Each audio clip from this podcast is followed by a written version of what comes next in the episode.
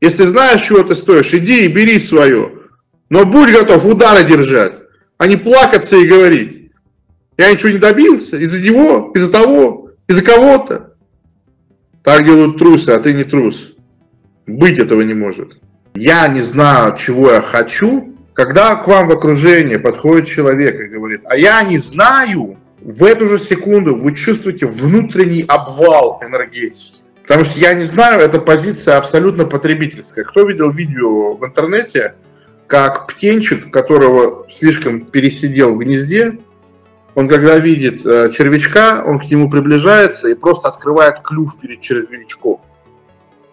Он не умеет даже клювом хватать червячка. Он настолько привык, что матушка-птичка кладет ему червячка в ротик, да, что у него рефлекс сформировался. Надо червячку просто ротик открывать, и он туда упадет. То есть, когда человек сидит и говорит, я не знаю, это значит, э, я ничего не делал в эту сторону. Теперь сравните. Я не знаю, чего я хочу. Сравните это сейчас с другим выражением, которое я скажу. Моя мышца распознавания желаний недостаточно сильна. Сравните. Когда вы говорите, я не знаю, вы сами отрубаете мышление вашего мозга. Как минимум, когда вам хочется сказать «я не знаю», вы должны сказать «а как я могу?» Сравните ощущения в теле. Я не знаю, чего хочу. Сравните. Как мне узнать, чего я хочу? Это лингвистическое нейропрограммирование. Понимаете разницу? Надо постоянно у себя в голове крутить болванку. У меня вот, он Юра пишет в комментариях, у меня получится, у меня получится. А вот как правильнее сказать, как лучше? У меня получится или у меня получается? Объясняю, отвечаю. Попробуйте сказать, у меня получается с мощной утвердительной интонацией. Вот прямо сейчас, где сидите, пробуйте. Где вы, в метро, в квартире. Пробуйте сказать. У меня получается. А теперь попробуйте сказать, у меня получится. У меня получится. У меня получится. Понимаете? Как гвозди заколачиваете. У меня получится. У меня получится. У меня получается. У меня получается. То есть, понимаете, как бы вы не получали, как бы не пробовали, у вас будет распев, у вас не будет утверждения. Поэтому каждое слово, каждый звук, каждый чих-пых, он влияет. Каждый чих-пых. Вот сейчас мне скажите, пожалуйста, вы чувствуете разницу? Вот сейчас скажите у себя в голове. Я не знаю, что я хочу. Пауза. И теперь говорите в голове. Как мне узнать, чего я хочу? Вот опишите одним словом первое и второе состояние. Как вы чувствуете?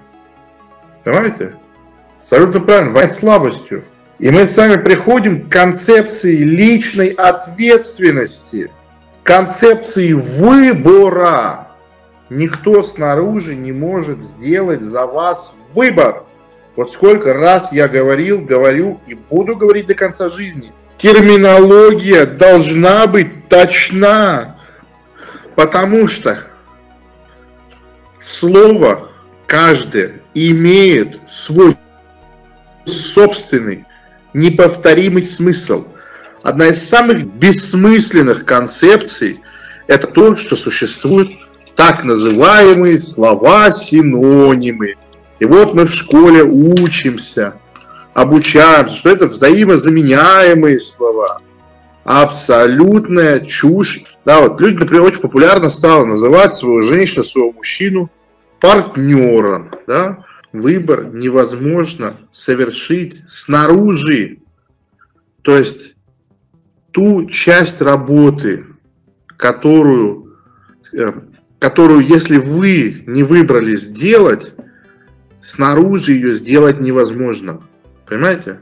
То есть, если вы приходите к кому-то за советом, и вы начинаете с «я не знаю», вы неоперабельны. Понимаете?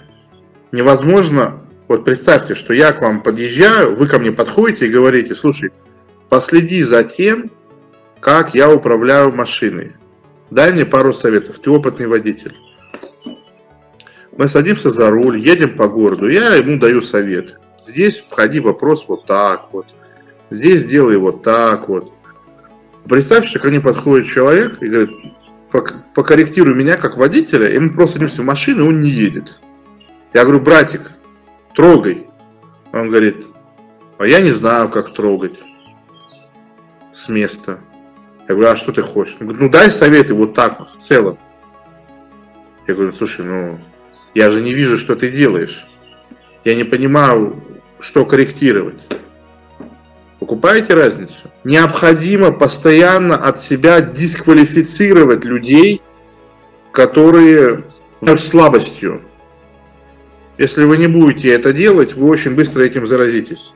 Вот э, у меня с высоты моего огромного жизненного опыта, мне понятно буквально за 15 минут полностью, что это за человек, какой из него получится работник, какие он будет ошибки допускать, в чем его слабости, какие слабости свои собственные он не знает, он не отдает себе отчета в этом. И все такое по полочкам, по полочкам, по полочкам. Поэтому как человек мне говорит, я не знаю, чего я хочу, он должен сказать, если хочет получить ответ. Поймите, конструкция «я не знаю» нейробиологически не подразумевает ответа. Она подразумевает только пассивное страдание и разведение рук в стороны. А я не знаю. Что можно ответить на «я не знаю»? Подумайте об этом. На это же нет ответа. Это не запрос. Я не знаю, это не запрос, это риторическое восклицание. Караул, все пропало. Как мне выжить? Как мне спастись? Это уже другой вопрос. Есть люди 0,8, 1,0 и 1,2.